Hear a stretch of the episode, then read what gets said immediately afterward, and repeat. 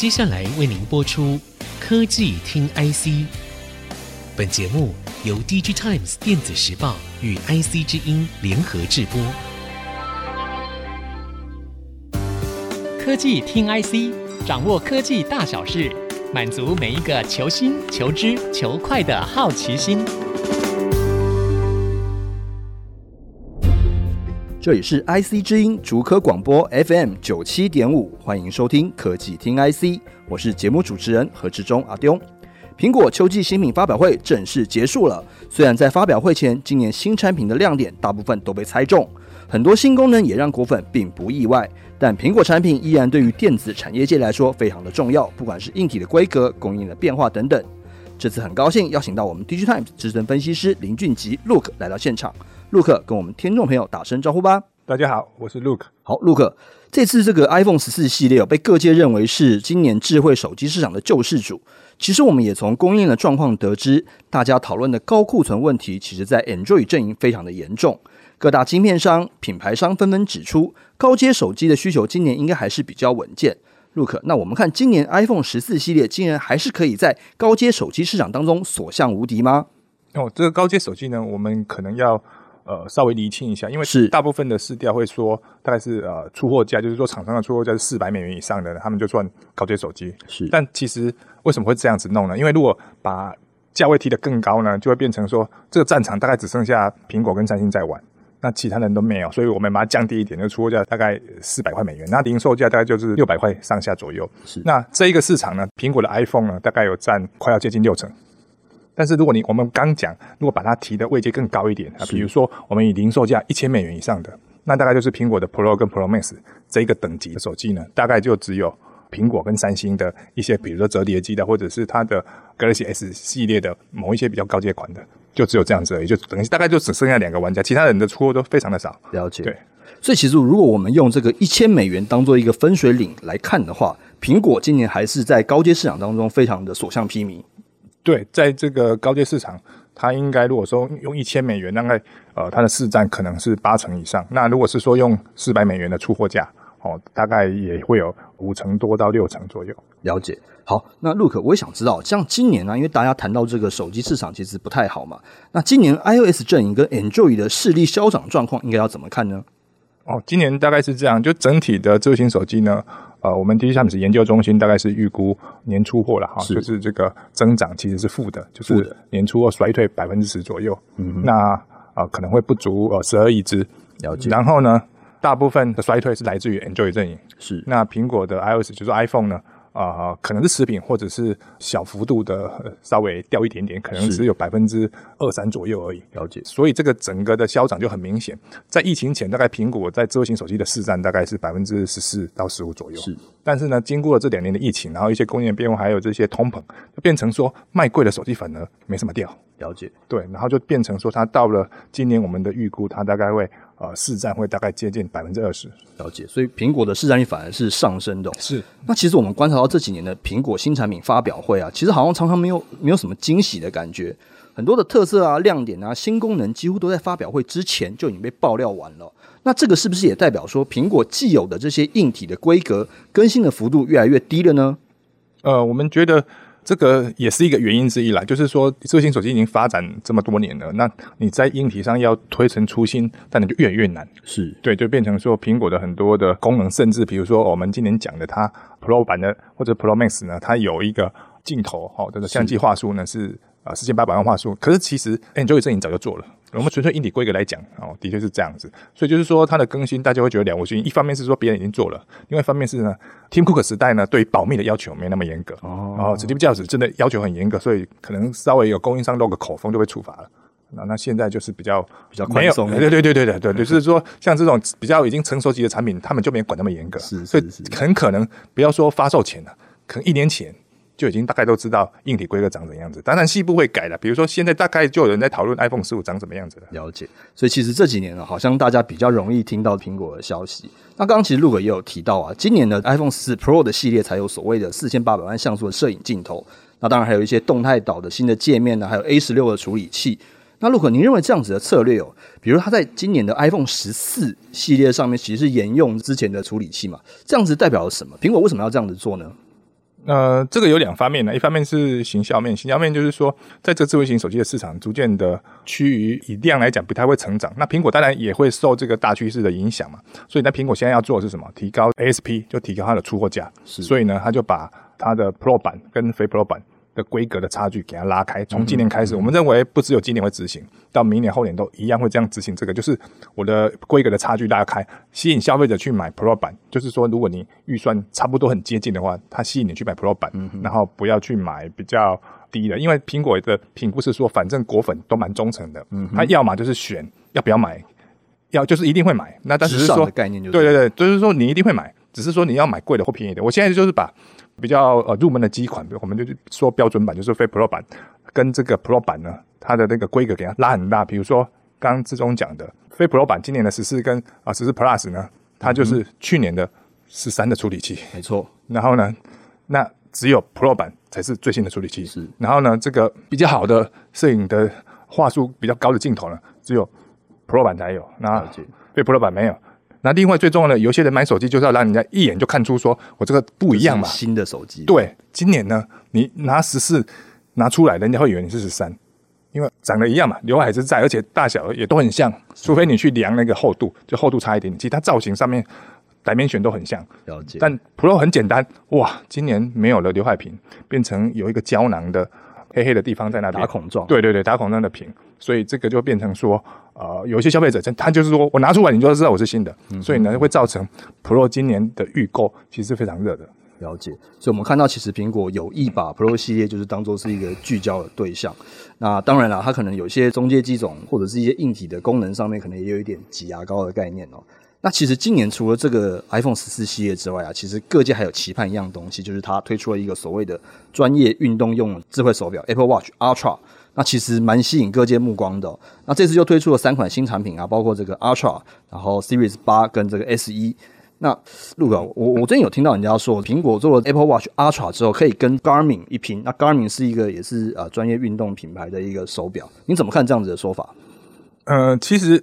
Apple Watch Ultra 哈。其实就是今年呃三款，它明明发布了三个产品线，但是呢，其他两个产品线都没有人在讨论。嗯哼，哎，大家都把焦点呃目光都放在 Apple Watch Ultra。没错，啊，这个的确会打到一部分的 Garmin 的用户了。但是呢，Garmin 的这些呃专业型的运动或者是户外哦所使用的这些智慧型手表呢，它有一个特点，它就是说，它这些比较专业型的，它的续航力很强。比如说 Garmin 就。出来反驳说 Apple Watch 会影响它的效量。他说我们的那个待机时间呢，续航力我们是以以月为计算，苹果是用小时计算。没错，那这种说法的确是打动了很多 Garmin 的用户的心，因为他们很多人出去野外活动，他一活动可能是四五天，甚至一个礼拜，甚至更长。你这个待机只能待三十六个小时，或者是说我用呃低功耗的状况下，那当然就很多功能不能用嘛。嗯哼，那就变成说啊，我现在就没电了，我要充电，我去户外本来就是要持久了。没错，但。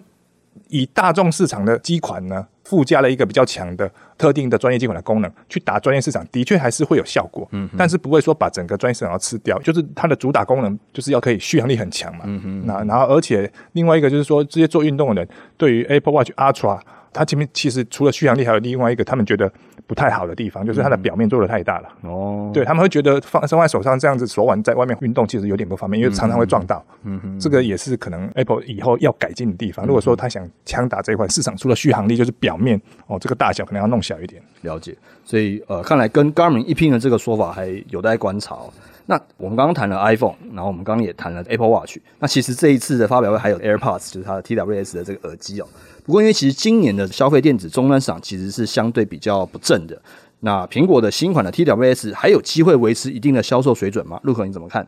呃，这个当然整个呃市场。就是说，大家的购买力下滑嘛，因为通膨的关系，的确会影响一些电子产品的销售嘛。那 AirPods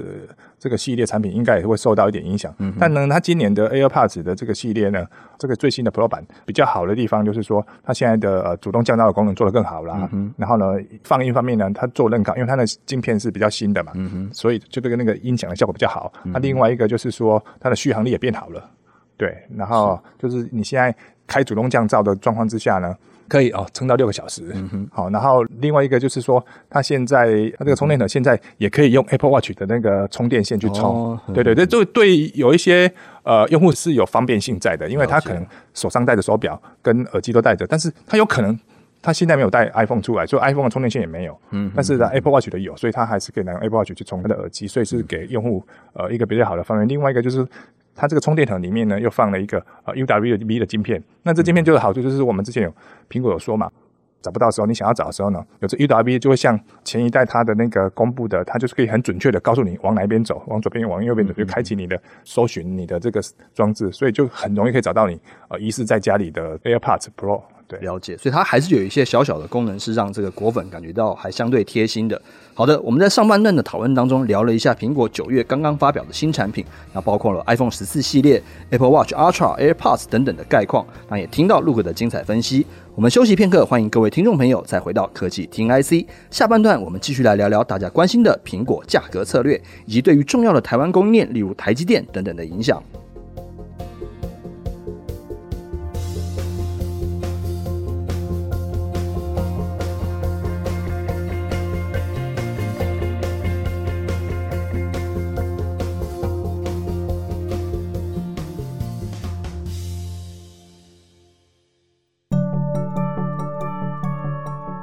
欢迎各位听众朋友回到科技听 IC，我是节目主持人何志忠阿丢。我们的节目除了在 IC 之音官网 AOD 可以听到之外，大家也可以上 Spotify、Apple Podcast、Google Podcast、KKBox 搜寻科技听 IC。今天我们邀请到 T G Times 资深分析师林俊吉 Luke 跟我们聊聊苹果的产品策略。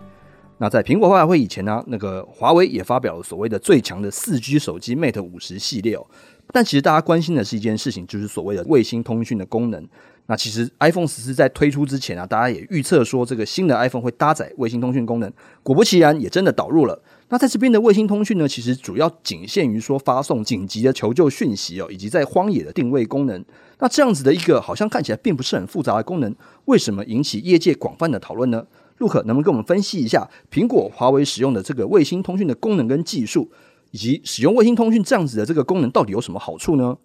虽然说。大家都是把它叫卫星通讯了，但其实不管是 iPhone 十四系列或者是华为的 Mate 五十呢，它其实它都是单向发讯，就是从你的手机发一个讯息给卫星，然后卫星帮你透过它的地面接收站再转到网络上面去，或者是转到像苹果是转到那个紧急求救中心去嘛？是对。那华为的它另外后面有做另外的处理，说其实你是可以指定联络人的，就是你在你的。华为的 Mate 五十上面指定你要发送给那个联络人，他就会也会带着这个讯息，然后传给卫星嘛，然后经过后端的处理，它就会由华为的系统帮你发送到你指定的联络人去。是，但是呢，你就只能发，不管是华为的或者是苹果的，都是只能发。大家会觉得说，嗯，这个好像很鸡的。那其实可能是我们在台湾会觉得说，不会啊，我到处都收得到手机讯号，所以对啊，我如果就只只能发讯要求救，这样好像没什么用途嘛。但是其实你要把这个眼光呢放到像美国或者像呃中国大陆这么大哦领土，或者是说这么广域的地方，他们其实很多地方啊，不见得你真的要去户外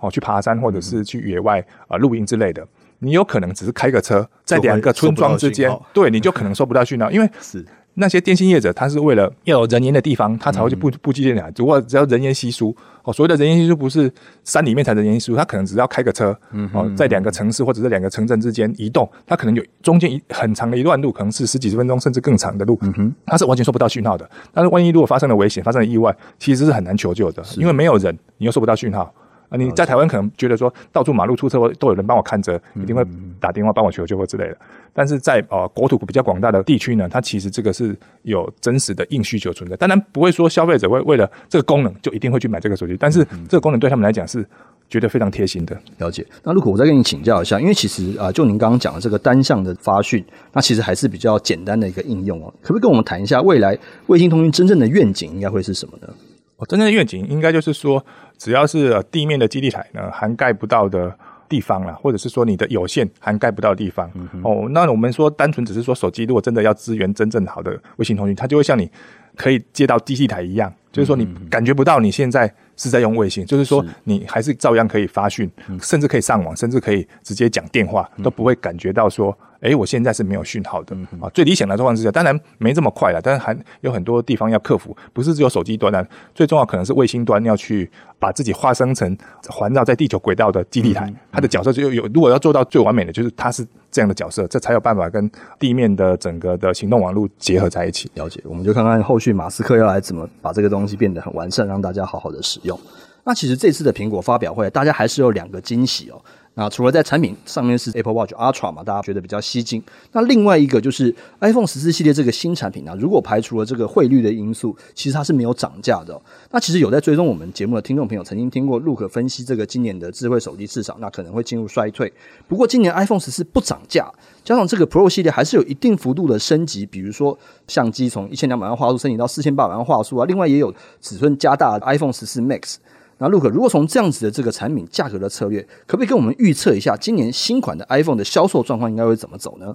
虽然说撇除汇率是没有涨价，但是呢，是对于美国以外的消费者呢，汇率就是一个很重要的。嗯哼，对，当然对于美国的消费者来讲，哦，很好，在通膨万物都涨的状况之下，iPhone 手机没有涨，哇，真是棒。但是呢，走出了美国以外呢？主要的市场啦，苹果还要对一个另外一个市场另眼相待。就算那个地方的汇率，其实也是会影响到苹果的获利啊。那个就是中国大陆。中国大陆呢，其实人民币呢，从年初到现在呢，大概已经贬值了，大概有呃十五趴到二十趴之间哈。就详细的数字我没有算那么那么精准。是。那但是呢，在中国大陆的 iPhone 十四、iPhone 十四 Plus 或者是十十四 Pro 呢，或者是十四 Pro Max 呢，这四款的哦最低的储存容量标准，就是最最便宜的型号呢，嗯，都是。没有涨价的，嗯哼。那如果说呃你的要比较高容量的，它最多也涨了三百人民币而已。嗯、那有的涨一百，所以它对于中国大陆市场是另眼相看的。嗯。但是呢，其他的就没有了。比如说，我举个例子，欧洲英国市场，它呢十四的版本呢，它涨了七十英镑，跟去年十三来比定价。嗯、然后呢，Pro 的版本呢，就是我们刚讲的最低容量款，嗯，它涨了一百五十英镑。那日本呢，全部的机型。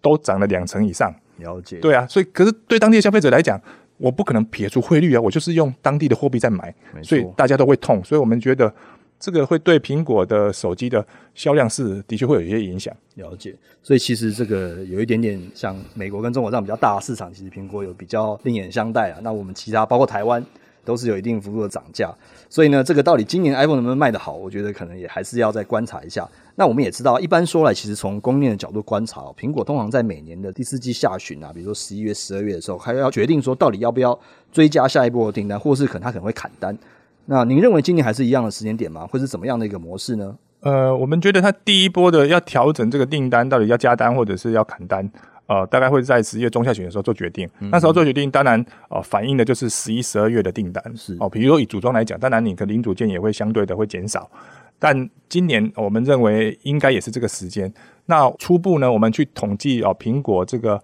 呃线上商店，苹果自己哦，以美国商店来看的话呢，它其实前三天的预购哦，跟去年前三天的预购来看的话，Pro 版的呢，其实跟去年的状况很像，就是说你的出货等待时间大概是三到五周啊。比如说 Pro 大概是三到四周，那 Pro Max 比较热门，它就是四到五周。是我大概统计了一下是这样。但呢，十四跟十四 Plus，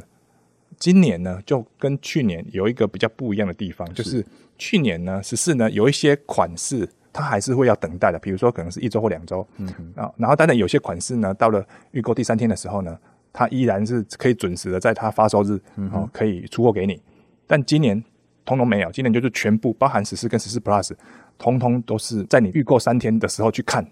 它每个都是可以在发售日准时出货给你，就表示说十四跟十四 Plus 在这个第一波的大家的需求是不如啊十三的。了解，而且今年的十四跟十四 Plus 这两款加起来了哦的备货量其实跟去年是差不多的，嗯嗯，也就是说我们还是可以看到，不管是从这个中国大陆或是台湾这边，甚至是美国这边，其实我们还是感受到好像 Pro 系列是比较受欢迎的。那可能在这个中阶机种的部分，今年的变化可能大家就要来观察一下。那既然谈到苹果，其实就一定会谈到台湾的供应链，那包括像大家所知道的红海、台积电、日月光等等哦。那今年在这个 iPhone 的组装上面，Look 供应链上面来说，谁最吃香呢？那其实大家都谈到那个立讯，不管是各个媒体或者是呃供应链的消息，都会谈到这个立讯的影响力。今年立讯真的成为代工大咖了吗？呃，如果是以组装啦，就是 iPhone 的组装来讲，今年最受惠的哈还是红海啦，是因为红海它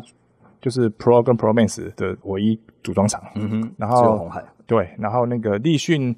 如果以组装的订单量来讲，它还不算大咖啦，它。啊、呃，还是比合硕稍微少一点，它还是排第三名。嗯哼，它可能比过去伟创第一波接的时候多一点，但是并没有说已经到、呃、iPhone 呃组装的大咖。了解，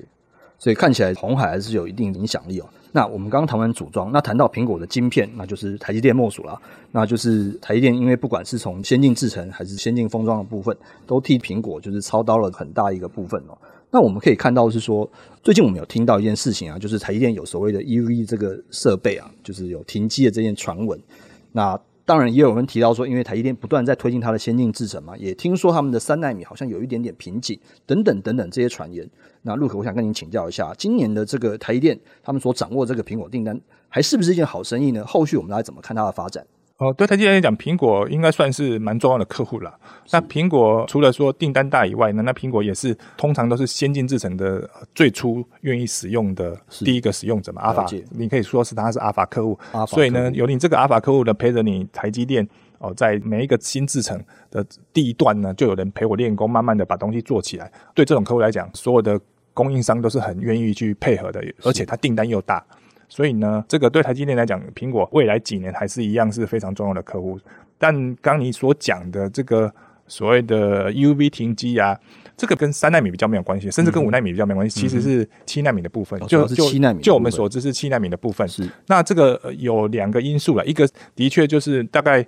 到了明年的第一季的开始呢，投片的需求没那么多，七纳米的产线。为什么？因为很多的，比如说 AMD 啊。或者是高通啊，或者是说，呃，像联发科，他们过去有一些七纳米、六纳米的产品，然后它因为它下一代它推出的是四纳米、五纳米的，所以呢，他们就已经把它的产能的需求有一大部分移到呃四纳米、五纳米，是，所以你的六七纳米的需求就会掉下来，嗯哼，所以七纳米的需求或者是需要的客户就没那么多嘛，嗯哼，那再来是哦、呃，台积电呢，其实它还是一直在扩产能，所以它有会有新的 EUV 机台上线。嗯哦，就是比如说今年第四季的时候上线，或者是说明年年初的上线，它就有新的上线，所以它整个产能就增加了。当然就会，刚我又讲说，现在整个半导体景气没那么好，那特别是六七纳米，有的客户的是因为制程的转移的关系，嗯，所以这个整个使用率可能就掉下来，所以它的确关了部分的机台，但是呢，也有新的机台上线，所以偷偷加起来还是明年的第一季的状况还好。我们比较担心的是明年第二季。了解了解，所以我们看起来这个苹果今年对于台积电来说还是相当的补哦。那包括像我们刚刚提到这个 EUV 机台的这个事情，我们可能也要再花一些时间再来看看说后续的市况，可能要到明年才会比较清楚一点。那 Look，呃，苹果明年会如期进入所谓的三纳米世代哦。那您认为您推测会是什么样的新产品先用呢？哦，我们认为是呃是 Mac 的产品线会先用。那 Mac 产品线会是偏比较需要高阶哦更强运运算力的，比如说是，是呃 Mac Pro 的 MacBook Pro 版。哦，然后是比较贵的版本，嗯、然后或者是说呃 Mac 那个桌机的 Mac，不管是分开的或 All in One 的，假如说它更新之后需要更强大的效能的话，我们会觉得说它三纳米的晶片第一波会用在这个方面。那再接下来就是在下一年的 iPhone。了解，所以可能明年我们会看到三纳米的 MacBook 跟三纳米晶片的手机。那看来我们可以期待一下，说产品是在升级的一个变化。不过我们先前有聊过一件事情，就是说苹果在晶片的这个策略上面，好像跟以前是不太一样的。这边可以请陆跟我们分析一下哦。主要是在 iPhone 嘛，就是就是配合它把这个标准版的非 Pro 的跟 Pro 版本，它这个整个的规格把它拉大的一种，从需求面去诱使消费者去买更贵的机种啊的方法。但是从供应端来看的话，它也会让苹果的这些零组件每年的需求的落差不会那么大，因为苹果的手机呢，就是当年度新机一出来。它就是需求最大嘛，那当然它第二年就会把它变成是旧的机种，可是那个落差的需求就很大。所以说，如果是照以前的方式，比如说我们以处理器来讲，哦，比它投在台积电的那个处理器来讲的话呢，假设说第一年哦，以过去的做法啊，不管是 Pro 或非 Pro 都采用最新处理器，那就会变成说我第一年的需求可能是一百，但是到了第二年，我只有哦非 Pro 的，我会变成旧机继续卖嘛，那那个需求可能就掉下来，就变成二十，所以落差是一百变成二十，那隔年如果说第三年要继续卖，它就变成一百二十十这样子。但是他用这种今年的新做法之后呢，他只有